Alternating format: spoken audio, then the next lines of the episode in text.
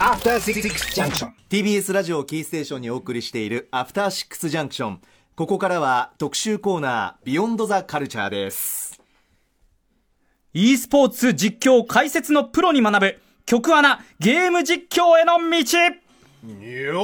格闘ゲームやシューティングゲームなどテレビゲームで競う e スポーツというものがあるんですね。はい、はい、市場規模は1000億人を超えあ1000億を超えるとも言われ、うん、今も欧米を中心に規模が拡大し続けています、うん、そして各いう私熊崎も野球サッカー競馬駅伝など数々のスポーツ実況をしてまいりましたが、うん、実はですね e スポーツの実況も現在訓練中であります。そこで今夜は日本トップクラスの解説実況のプロフェッショナルをお招きしゲーム実況のスキルアップを図りたいと思います。それではラウンドワンファイト！さて TBS ラジオキーステーションにお送りしているアフターシックスジャンクション、はい、ここからはコンピュータゲームを使った競技 e スポーツを題材にお送りをしていきます、うん、以前ですね私がアンカーマンとして3月まで月曜日の夕方6時から放送していました番組「興味ある、はい、ここではですね実は e スポーツ関連の企画をですねかなり行ってきたわけなんですね、はい、e スポーツの養成学校っていうのが実際にあってそこに取材に行ったりですとか、プロゲーマーの方にお越しいただきまして、うんうん、ゲームのプロライセンスの制度のお話を伺ったりとさまざまなことををやってきました。その中でもですね生放送でゲーム実況というのも行いまして、いろいろまあ実況はしてきましたよということなんですね、そして、えー、今夜はですね私熊崎和人ゲーム実況への道シリーズの最新作ということで、はい。自身もプレイヤーとして長年活動されまして最近では公式の大会で解説実況をされている方をですね実際にスタジオにお呼びいたしました、はい、ライターの金子則之さんです。よろしくお願いします。よろしくお願いします。金子則之と申します。金子さん、これエボジャパンとかの、はい、まあ実際に実況解説もされていたんですけれども、改めてちょっと私の方からプロフィール説明させてください。はい、東京と生まれて現在36歳、はい、フリーライターでイベント MC ハメコという。はめこですね。はめこか。ごめんなさい。はめこというハンドルネームでも活躍中活動中であります、はい、でアメリカで開催されています。世界最大規模の e スポーツ大会エボリューションでは公式の日本語解説も担当されている。はい、えー、そうですね。そしてさらにそのエボリューションを受け継ぎましたエボジャパン。2018ではこれ運営委員長も務めていると。そうですね運営委員長の方ちょっと務めさせていただいて。それで解説とかもやられてるわけですよね。そうなんですよ。いろいろやいろんな仕事をされている、ね、ということですね、はい、でまた LOL などまあ、国内外の大会や選手などにも造形が深いということで e スポーツについてもありとあらゆることを知られている方。ちょっと e スポーツっていうのなんだろうっていうわからないリスナーの方も多いと思うんで、ねま、金子さん改めて解説お願いしてもよろしいですか？はい、まあ、e スポーツというのはエレクトリックスポーツの略でして、ええ。まあ、基本的にはそのゲーム対戦ゲームがあると思うんですけども、はい、その対戦ゲームをスポーツや競技としてこう捉える際での名称のことを、まあ、e スポーツというふうに言われていますね、はい、これお金とかもねもうトップになると莫大な賞金とかあったりするんですよね外国だと。そうですね、まあ、ドタツっていうタイトルなんかですと、えー、あの賞金の優勝賞金で十何億っていう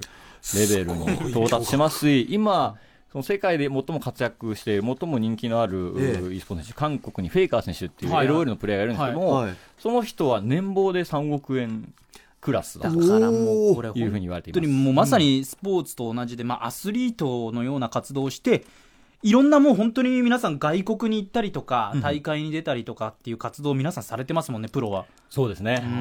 だから皆さんゲーマーってことですね。ゲーマーの方。まあ、簡単に言っちゃえばそうですね。ゲーマーですよね。で、その中で、金子さんはまあその、プレイヤーとしてもやりながらっていうことでもあると思うんですけれども、はい、公式の大会で実況ですとか解説をされていると。い。うことなんですよね。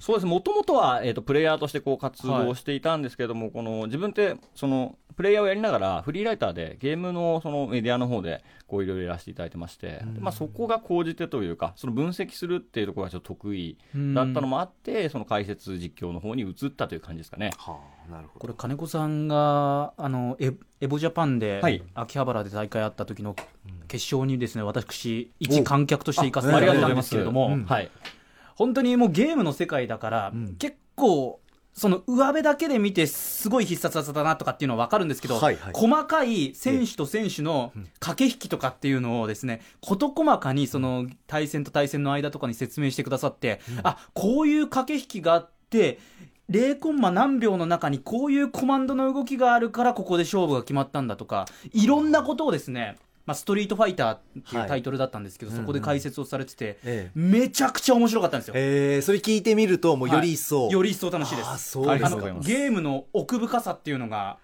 へー。こんなに一瞬の中で戦略的な動きをされてるんだっていう。私ゲーマーじゃないですけどちょっと素人が見てもその解説聞いあわかりますて見るともうそれで見るとすごい引き込まれる。反射的にプロのゲーマーの方がどういうね、ことを考えたからこそこういう動きをしてるんだっていうことをですね、解説してくださってて、うん。めちゃくちゃわかりやすいんですよね。ありがとうございますこれ解説のタイトルっていうのは「ストリートファイター5」でしたけど私が見に行った時って他にもいろいろさえー、とれてるんですか、一応、メインでやらせていただいているのは、ストリートファイター5と、あはい。と鉄拳7、鉄拳シリーズですね、もともとは鉄拳のプレイヤはい。ーだったんですけども、そのストリートファイター5からは、ストリートファイターもちょっといろいろやらせてもらってるという感じですね。あもう格闘ゲームもスポーツというかそのもう e スポーツのカテゴリーなんですね。えーっとそうですね。その結構難しくて、まあ、e スポーツっていうといろんな対戦ゲームっていう感じであ対戦なんですね。まあ、膨大にだからスポーツですよねある種。戦複数にねで対戦。そのスポーツの中には野球もあればサッカーもあるし、うん。カーリングもあるという形でへー。結構ジャンルが分かれていて、はい。で格闘ゲームってその一つのジャンルなんですけども、はい。その中にさらにいっぱいタイトルがありましてあーいろんなジャンルがあって大変だと思うんですけど解説の時にすごく心がけてることとか気にしてることあります？そうですね。自分はそのメイン格闘ゲームなんですけど、ん。一番気にしてるのはやっぱりそのトッププレイヤーのそのやっている難しい技術をいかにその分かりやすく説明するかというところがあのポイントかなと自分でも思ってますね。はい。うんどうこう資料をまとめたりとか取材とか分析とかっていうのされてるんですか、えーっとですね、その取材あその分析の部分で言いますと、そのもともと今トッププレイヤーとして活躍されているその選手の方々っていうのは、はい。はい。そもそもゲーム仲間なんですよね。もともとはい。そのプロがどうだっていう話が、これ e スポーツはなんだっていう話がある前から、えーそう知り合いであったりとか、まあええ、その強いなと思っていたプレイヤーでして、うん。ただ交流があるので、やっぱりその彼らとディスカッションして、うん。その現在のシーンとか、今その注意してるポイントとか、そういう部分っていうところをちゃんとその情報を取る。積み重ねていくっていうところが、うん。やっぱメインなのかなと思いますよね。えまあ、熊崎アナウンサーもね現場行くと思いますけどもう野球選手に取材というか そういうところに通じるっていうか。それとまさに同じようはない。感覚ですよね。ね。あと私がやってるまあ野球ですとかサッカーとかボクシングとか陸上とかええ。そういうスポーツって、はい私が実況をやって、はい。うん元選手だった人が解説についてくださるっていう大体こういうスタイルがもう。日本のスポーツ中継において定着してるんですけど、ええ。金子さんの場合ゲームの実況もやって解説もやることが多いんですか？そうですね。あの、両方一応できるというところで、まあその、自由に使われてるという感じですかね。でもそれは両方できるからこそ、こっちでも使えるしこっちでも使えるまあ多分使う側からしたら便利いやいやいやなんだろうなと思ってます。でもあのエボジャパンの時っていうのは、エボジャパンの時は、えっと、一応実況という形で入りまして、もう一人ね。えっと、選手のボンちゃはい。ん選手という、まあ、レッドブルアスリートうん。の,、あの方と一緒にやったんですけども、ただその、一個前そのエボリューション、えっと、基本昨年のアメリカで行われたエボリューションの方は、解説で、あの、こう参加したというか、はい、はいいう感じですかね。えーはい。これ私も本当に e スポーツの実況をやりたいなって思ってる身からすると、どういうことをまあ意識すればいいとか、解説の方とこういうふうに掛け合ったらいいんじゃないかっていうなんかうんポイントとかってあったりしますか、掛け合いは、その、く熊崎さんがおっしゃられた通り、やっぱりその選手の方をこう解説に呼ぶっていうスタイルが割と一般的なんですけども、やっぱ選手の方が全員その解説し慣れてるわけではないので、はい。でその塩梅を見極めるのが、やっぱり実況でやるときはすごいポイントなのかなと思いましたね。えー。なんで、実況をする側もある程度の知識であったり、そういう部分っていうのが、やっぱりないと、うん。その、やっぱ喋り慣れてない選手の方もいるのでで、それってつまり、こういうポイントを説明したいんですよねみたいなところにうまく落とし込まないと、うん。そのリアルのスポーツと違って、ゲームってものすごく時間単位が、うん。あの短いというか、はい。一試合一試合が短くて、その間が空いてないので、詳しい説明をする時間が全然ないんですよ。もう端的にいかないと、はい。うわ難しそう。確かにコマンドも次々パンチキックと繰り出されるから、ね。もう指先の動きですもんね一個一個こうひるあー拾っていくというか解説していくっていうのはもう難しいですよね。そうですね。なんで、そのやっぱ全体をこう見通して、うん。えーそのポイントになるところを、その要点をまとめる技術っていうのが、多分そのゲ格闘ゲームに関しては、実況も解説も求められることなのかなと。うん。自分の場合はそれをその、フリーライターの時代にかなり学ぶことができたので。すでにそういう、トレーニングというかそうですね。それが見てきてた。自動的にうん。そのまままあ生きてるというはい感じですか？じゃあこれね、うん。それでは実際にですね、はい。金子さんどういう解説をされているのかということを、ここでやっていただきたいと思います。えで、エボジャパン2018でもプレイされています、ストリートファイター5で、えーはい。これから対決をします。対決するスタッフを呼びたいと思います。スタッフの対決。えーこの番組のプロデューサー、橋本義文さん、そして番組 AD、そして番組スタッフ1、おこれ TBS 社内でも多分随一の腕前を持つとも言われています。楽しみです角智明さんです。よろしくお願いします。よろしくお願いします。お願いします。お願いします。これ実際に私が実況するという形で金子さんに解説というはい。形で入っていただいて、はい。これどういうやり取りをしていけばいいのかって私も勉強させていただきながからら実況するという。やっていえきたいと思います、ちなみにすみまません、今更ですけど、このストリートファイター5ってどれくらい流行ってるものなんですか、えー、と格闘ゲームのシーンでは、やっぱりそのカプコンプロツアーという公式の世界の回るツアー大会というか、ええ。認定大会にこう出場して、ポイントを貯めると、最後の年末にある決勝戦に出ることができるというようなあの大会を行ってるんですけども、へそえの賞金額で言えば、多分格闘ゲームで一番高いと言っていいのではないでしょうか。なるほど。今もう画面にね、コマンドっていうか、そうですね。キャラクター選びのスタンバイがされてますけれども。もうストリートファイター知ってる方っていうのは非常に多いかもしれませんが今回対決するのはストリートファイター5ではい。いきたいと思います、それでは早速対決始めたいと思います、始まるで今回使用するソフトですが改めてプレイステーション4で発売しています「ストリートファイター5アーケードエディション」です、えー横スクロールでパンチやキック必殺技などを繰り出して体力相手の体力をゼロにすることを目指すゲーム、先に2勝した方が勝利となりまして制限時間は99秒とはい。いうことになります。で今回コントローラーでの使用はアーケードコントローラーアケコンとも呼ばれています。あのゲームセンターのコントローラーに似たような、そうですね、ものになりますそして今回の放送は株式会社カプコンさんのご協力のもと音声付き音声付きで放送します。さあ両者キャラをセレクトしていますが橋本プロデューサーはケン。まあストリートファイターではよく知られたキャラクターの剣で、はい。角さんはネカリという割とこう野生味があふれるようなキャラクターをチョイスしました、えー。では行きたいと思います。対戦お願いしますさあこれねどういうふうに金子さんと解説やっていくかっていうのも楽しみになってきますがまずこの対決ポイントとなるのはどのあたりですか？一つポイントとなるのは、このネカリというキャラクターは、画面右下の V ゲージ、はい。えーこれが3本溜まると、変身して、すごく強力なパワーアップするというのがポイントになってます。でネカリがこの変身するのを目指して、V スキル、V ゲージを貯めることのできるう弾を飛び道具打つことができるんですけども、はい。これを中間距離で離れた前で繰り出して、これを当てることでどんどんゲージを貯めええ。て早めに変身する、なるほど。で早めに変身すればできればできるほどはい。勝ちやすくなるキャラクターになってますね。一方の剣としてはこれ遠距離で今橋本プロデューサー戦ってますがその方がいいんですか、えーとですね、ケンというキャラクターは相手をこの画面の端っこ、これ、はい。格闘ゲームでは画面端と呼ばれているんですけども、えこの画面端に追い詰めることで、飛躍的にえーその連続技、コンボのダメージをあ増やすことができるキャラクターなんですよね。えおこれあでー昇竜拳昇竜拳と波動拳波動拳と昇竜拳。かなりこう必殺技は巧みに橋本プロデューサー剣の方は繰り出していいそしてネカリの方はどうでしょう？今押してるのが剣です。はいこの格闘ゲームを見るときは、画面上の体力ゲージの残量をまず見るといいですね。減り具合で今ネカリの方がですねもう残り3割ぐらいのケージになっていましてまだ剣の方が7割ぐらい残っているという状況でしょうか？ただ、このネカリは今、V ゲージ、画面右下のこれ溜まっているので、変身が可能です。どこで変身するかがポイントになります。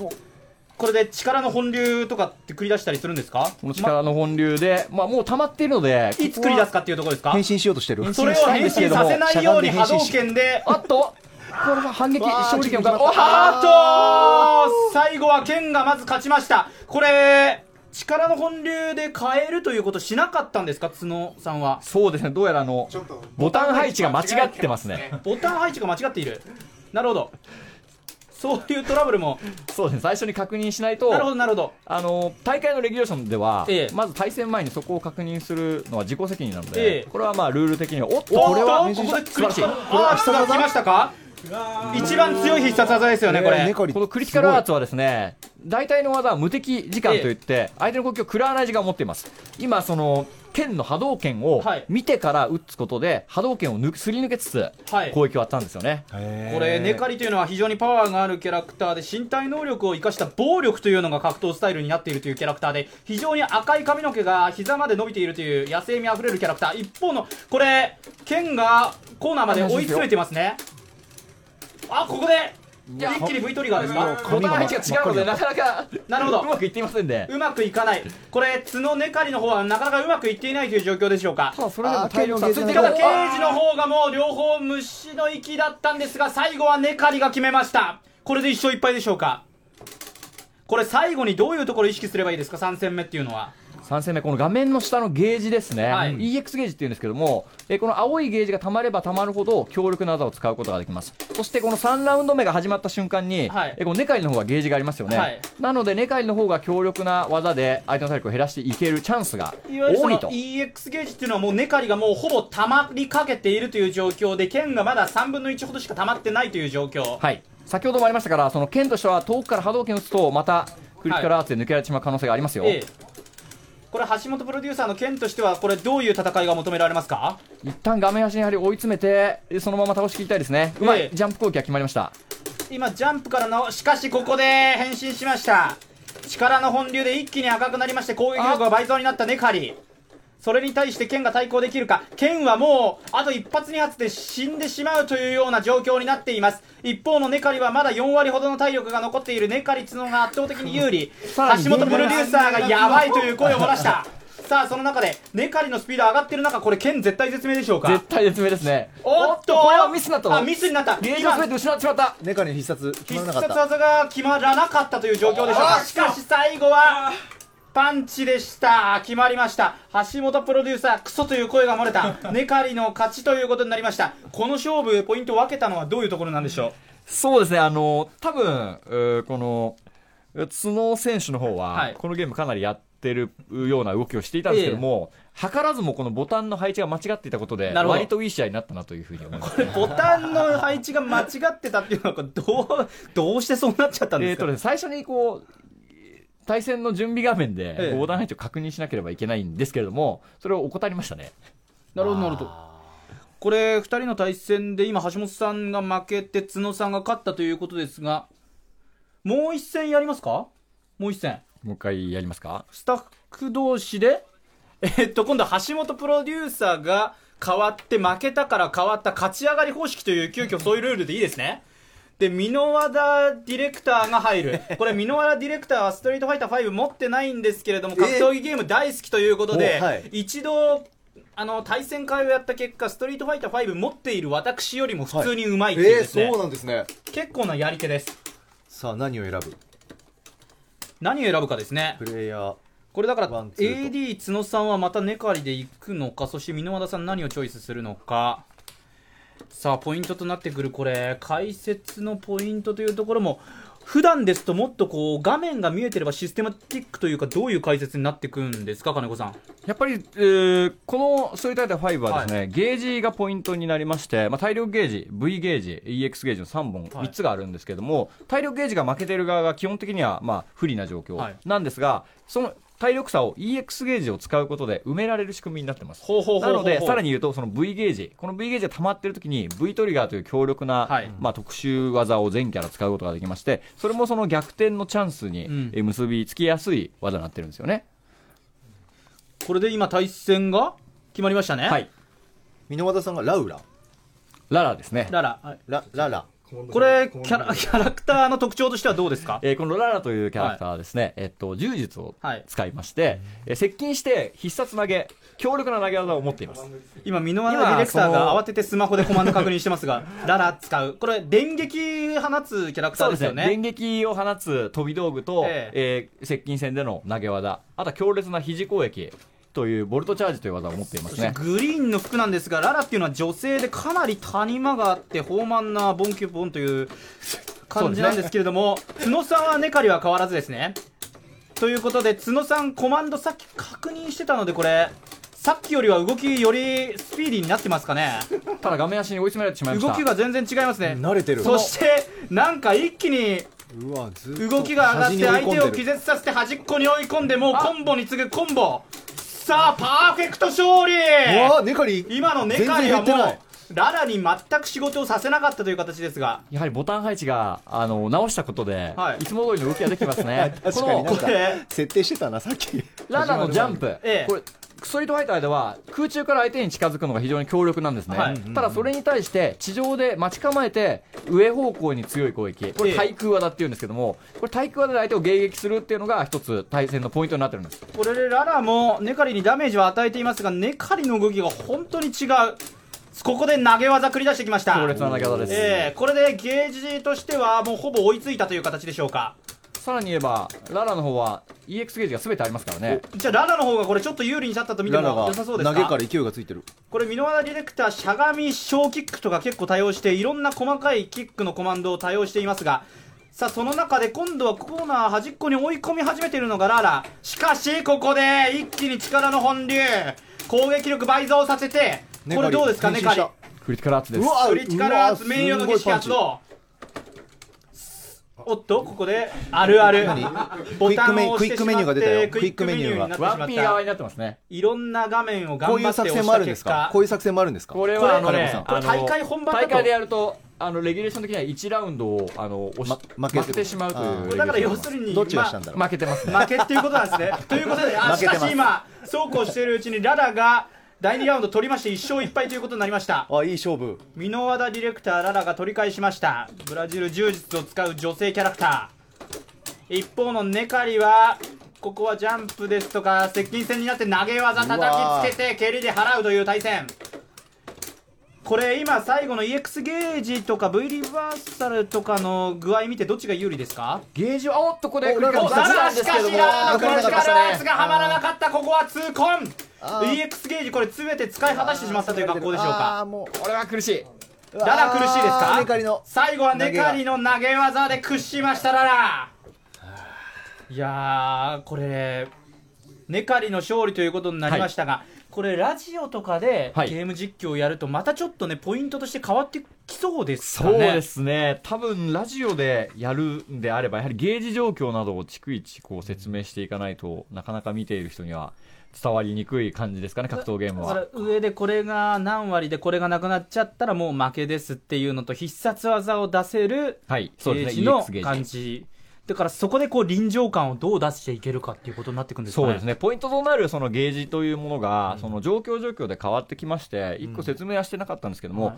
えーストリートファイター5では体力ゲージの下にスタンゲージというちょっと小さい細い、えーこうメーターがありまして、ええ。あれが最大まで溜まってしまうとスタン気絶してしまうんですね、ええ。で気絶してしまうと無防備になってさらに強力な攻撃を食らってしまうので、はい。そのスタンゲージギリギリの状況まで追い詰められた側がそこからどう脱出するか。うーん。そしてその相手側スタンゲージを貯めた側はどうそのスタンをさせるところまで行くかっていうのが一つポイントになりまして、そこはもう体力ゲージよりもスタンゲージに注目した方がその盛り上がるポイントになるわけです、ね強。者としてはそういうところにこうコメントを添えるっていうとそうですね。その4本のゲージの状況を見て、はあえーその最終的には体力ゲージをゼロにすれば、えーその勝ちになるんですけども、そのアプローチがそのゲージの状況で変わってくるというふうにあ感じですね。そして特別マッチ一戦やりますか？おどういうカードにしましょうか？